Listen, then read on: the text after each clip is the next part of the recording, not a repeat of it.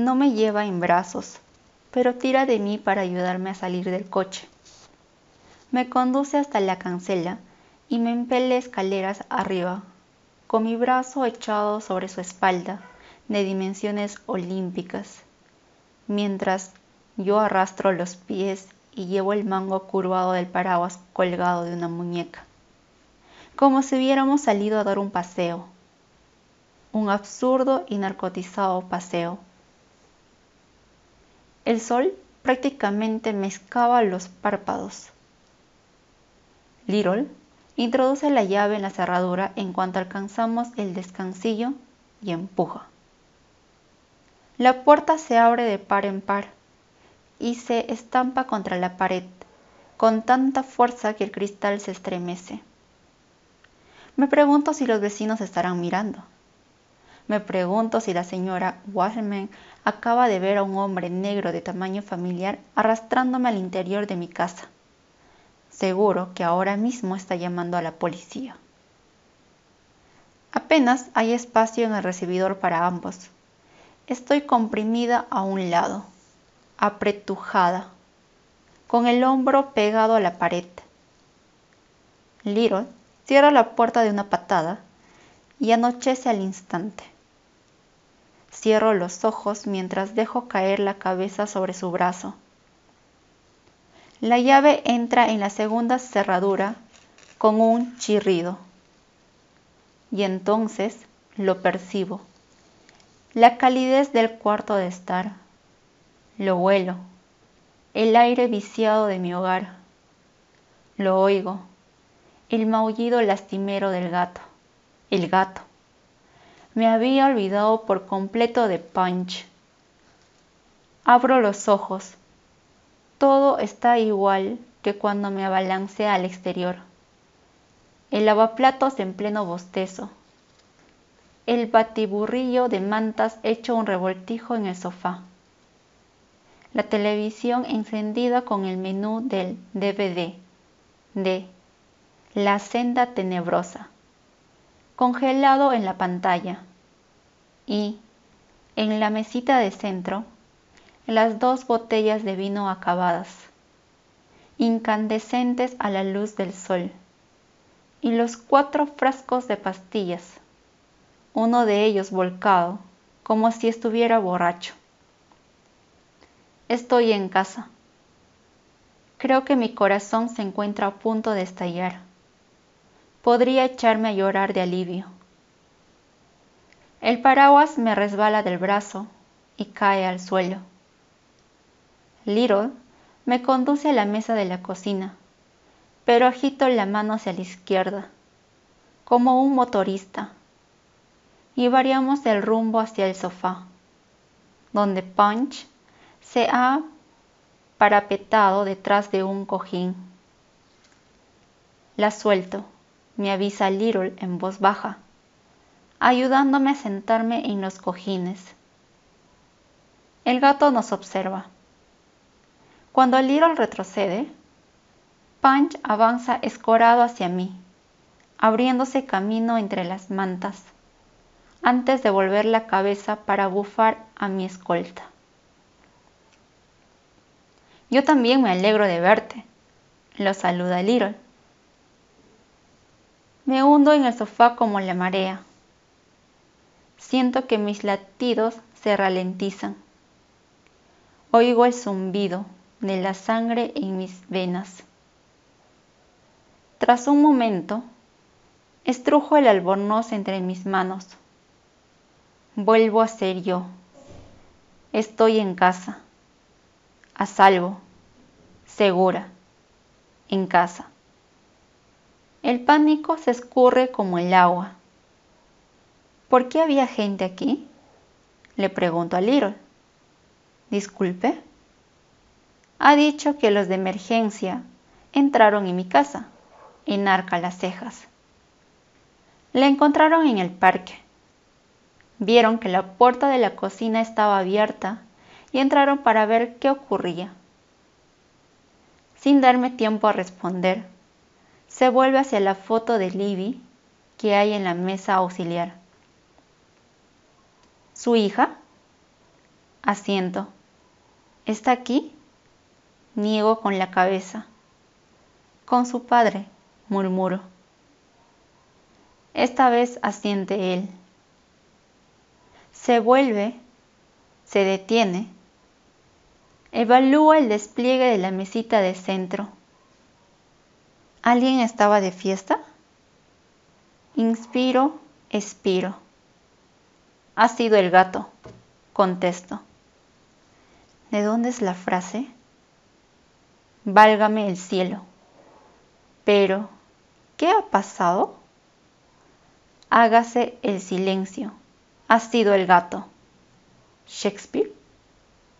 Frunzo el ceño. No es de Shakespeare. Demasiado ñoño. Por lo visto, yo también resulto ñoña, porque Little ni siquiera sonríe. ¿Todo esto es suyo? Pregunta, examinando las botellas de vino. Excelente merlot. Me remuevo incómoda en el sofá. Me siento como una niña mala. Sí, admito, pero ¿parece peor de lo que es? ¿De verdad es peor de lo que parece? Little busca en el bolsillo el tubo de cápsulas de Ativan que la encantadora y joven doctora me ha prescrito y lo deja en la mesita, más cuyo un agradecimiento. Y entonces, algo enterrado se desprende del lecho de mi memoria. Se ve arrastrado por la resaca y emerge a la superficie es un cuerpo. Es bien. Abro la boca. Por primera vez reparo en la pistola que Little lleva en la cadera. Recuerdo un día que Olivia se quedó mirando boquiabierta a un policía a caballo en Midtown. Pasaron más de diez segundos durante los que no apartó sus ojos de él antes de caer en que no miraba el caballo, sino el arma. En aquel momento sonreí y bromeé para quitarle el hierro al asunto. Pero ahora la tengo aquí, al alcance de mi mano, y no sonrío. Little se da cuenta y se tapa el arma con el abrigo como si yo hubiese estado fisgando debajo de su camisa. ¿Qué sabe de mi vecina? Pregunto. Saca el móvil del bolsillo y se lo acerca a los ojos. Tal vez sea miope. Luego lo apaga y deja caer la mano a un costado. Así que no vive nadie más en la casa, solo usted, ¿eh? Se dirige a la cocina y su inquilino añade, sin darme tiempo a que yo pueda decirlo. ¿Es la puerta del sótano? Pregunta, señalando con un gesto del pulgar. Sí. ¿Qué sabe de mi vecina? Vuelve a consultar el móvil y entonces se detiene y se agacha. Cuando se endereza y despliega su cuerpo kilométrico, en una mano lleva el cuenco del agua del gato y en la otra el teléfono fijo.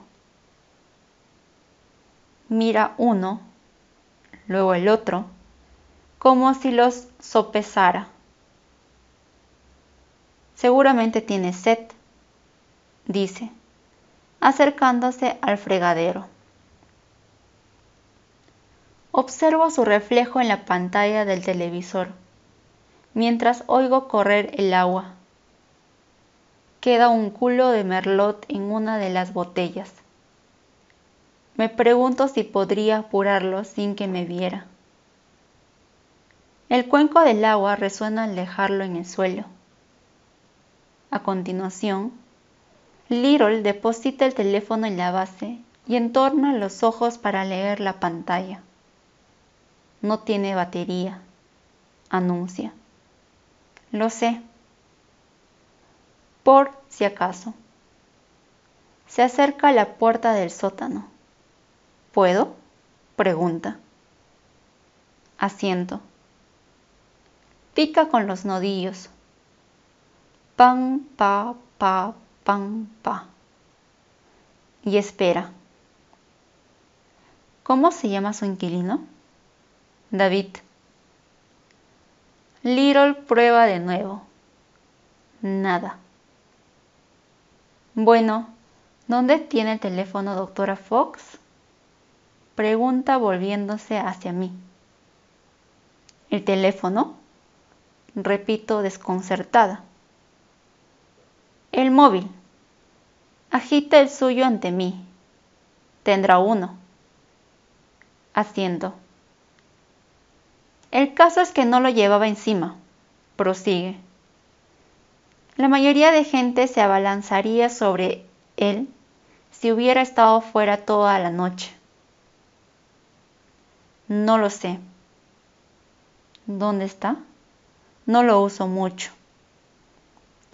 No dice nada. Estoy harta. Apuntalo los pies en la alfombra y me doy impulso para levantarme.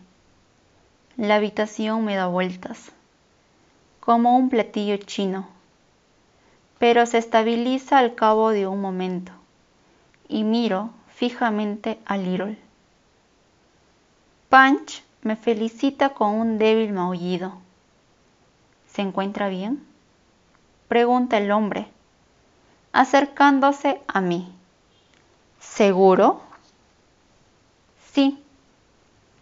Se me ha abierto el albornoz. Me lo ajusto contra el cuerpo y anudo el cinturón con fuerza. ¿Qué ocurre con mi vecina? En lugar de responder, se detiene en seco y clavo los ojos en el móvil. ¿Qué? Me dispongo a repetir. Vale, bien, están de camino. Murmura y de pronto avanza por la cocina como una ola enorme, inspeccionando la habitación con la mirada. ¿Es esa la ventana por la que vio a su vecina? La señala. Sí. Con sus largas piernas se planta frente al fregadero con un solo paso. Apoya las manos en el alféizar y echa un vistazo fuera. Me quedo mirando su espalda, que ocupa toda la ventana. Luego reparo en la mesita de centro y empiezo a recogerla. Se da la vuelta. Déjelo todo como está me pide. No apague la tele. ¿Qué película es? Una antigua, de suspense. ¿Le gustan las películas de suspense? Me noto intranquila. Tal vez el oracepan está dejando de hacer efecto. Sí. ¿Por qué no puedo recoger? Porque queremos ver qué ocurría cuando presenció la agresión de su vecina.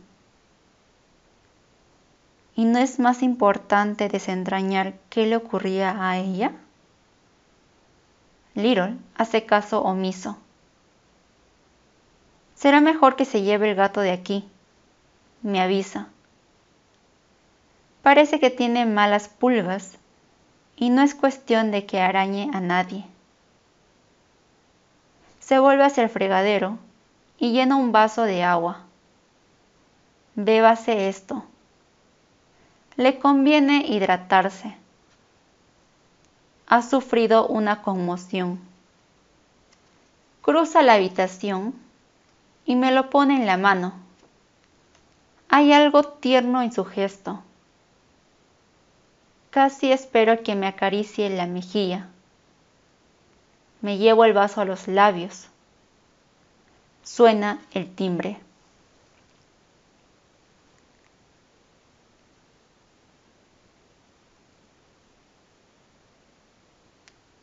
El señor Russell viene conmigo, anuncia la inspectora Norelli innecesariamente.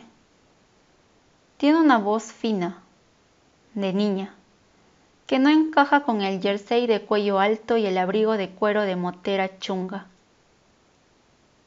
Inspecciona la habitación de un solo vistazo y luego me dirige una mirada afilada como un puñal. No se presenta. Es la poli mala. De eso no cabe duda. Y entonces caigo en la cuenta, con cierta decepción, de que ese rollo tan amable de Little es solo humo. Alistair entra detrás de ella fresco como una rosa con sus pantalones chinos y su jersey, aunque la piel del cuello le forma un caballete tenso como un arco. Tal vez lo ha tenido siempre. Me mira y sonríe. Hola, dice, con una ligera sorpresa. Esto no me lo esperaba. Me tambaleo, me siento agitada. Mi organismo continúa aletargado, como un motor embosado de azúcar, y mi vecino acaba de ponerme a la defensiva con una sonrisa radiante. ¿Está bien? Pregunta Little, mientras cierra la puerta del recibidor detrás de Alistair y regresa a mi lado. Vuelvo la cabeza. Sí, no. Coloca un dedo debajo de mi codo. ¿Y si vuelve? Señora, ¿se encuentra bien? Pregunta Norelli, con el ceño fruncido. Little levanta una mano. No pasa nada. No pasa nada. Está bajo sedación. Me abrazan las mejillas. Me acompaña a la cocina. Me ayuda a sentarme a la mesa. La misma en la que Jen se sopló una caja entera de cerillas, en la que jugamos al ajedrez sin prestarle demasiado atención. Y hablamos de nuestros hijos, en la que me dijo que fotografiase la puesta del sol. La misma mesa en la que me habló de su pasado y de Alistair Norelli se acerca a la ventana de la cocina con el móvil en la mano. Señora Fox, dice. Doctora Fox, la interrumpe Little. Registra el fallo y reinicia. Doctora Fox, según me ha comentado el inspector Little, tengo entendido que anoche vio algo. Lanzó una breve mirada a Alistier que continúa de florero en la puerta del recibidor. Vi cómo apuñalaban a mi vecina. ¿Qué vecina? pregunta Norelli. Jen Russell. ¿Y la vio por la ventana? Sí. ¿Qué ventana? Esa. Contesto, señalando la que hay a su espalda. Norelli Sigue mi dedo con la mirada.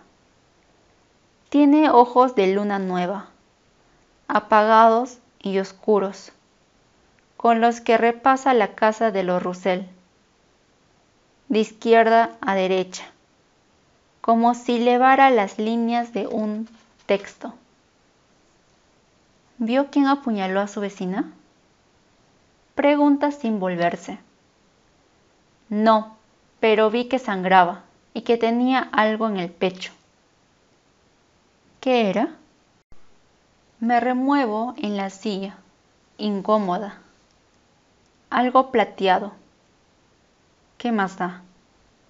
¿Algo plateado? Asiento. Noreli hace lo mismo. Se vuelve. Dirige su mirada hacia mí y luego al cuarto de estar, que queda a mi espalda. ¿Quién estaba con usted anoche? Nadie. Entonces, ¿Todo eso de ahí es suyo? Vuelvo a removerme. Sí. Muy bien, doctora Fox. Aunque está mirando a Little. Voy a... su mujer. Empiezo a decir levantando una mano cuando Alistair se acerca a nosotros. Un momento. Norelli se adelanta y deposita su móvil en la mesa delante de mí. Voy a ponerle la llamada que realizó a la policía a las 10 y 33 de noche. Su mujer creo que responde muchas preguntas. Desliza rápidamente un largo dedo por la pantalla y una voz metálica retumba en mis oídos a través de los altavoces del móvil. ¿Cuál es? Noreli da un respingo y baja el volumen con el pulgar. ¿Su emergencia? Mi vecina. Mi voz suena estridente. La han apuñalado. Dios mío, ayúdenla. Soy yo, lo sé, o como mínimo mis palabras, pero no es mi voz. Suena arrastrada, pastosa. Señora, cálmese. Ese acento lánguido que incluso ahora resulta exasperante. Deme su dirección. Miro a Lister y luego a Little. Están concentrados en el teléfono de Norelli. Ella está concentrada en mí. ¿Y dice que han apuñalado a su vecina? Que sí, ayuda, está sangrando. Tuerzo el gesto. Es casi inteligible. ¿Qué? He dicho que me ayude. Una tos húmeda, salivosa, al borde de las lágrimas. La ayuda está en camino, señora. Necesito que se tranquilice. ¿Podría decirme cómo se llama? Ana Fox. Está bien, Ana. ¿Cómo se llama su vecina? Jean Roussel. ¡Oh, Dios! Un gruñido. ¿Está con ella en este momento? No, ella vive enfrente. Está en la casa al otro lado del parque, delante de la mía. Noto la mirada de Alistair y se la devuelvo, desafiante. Ana, ¿ha apuñalado a su vecina? Una pausa. ¿Qué? ¿Ha apuñalado a su vecina? No, Ahora Little también me mira con atención. Entre los tres logran intimidarme y bajo la vista hacia el móvil de Norelli.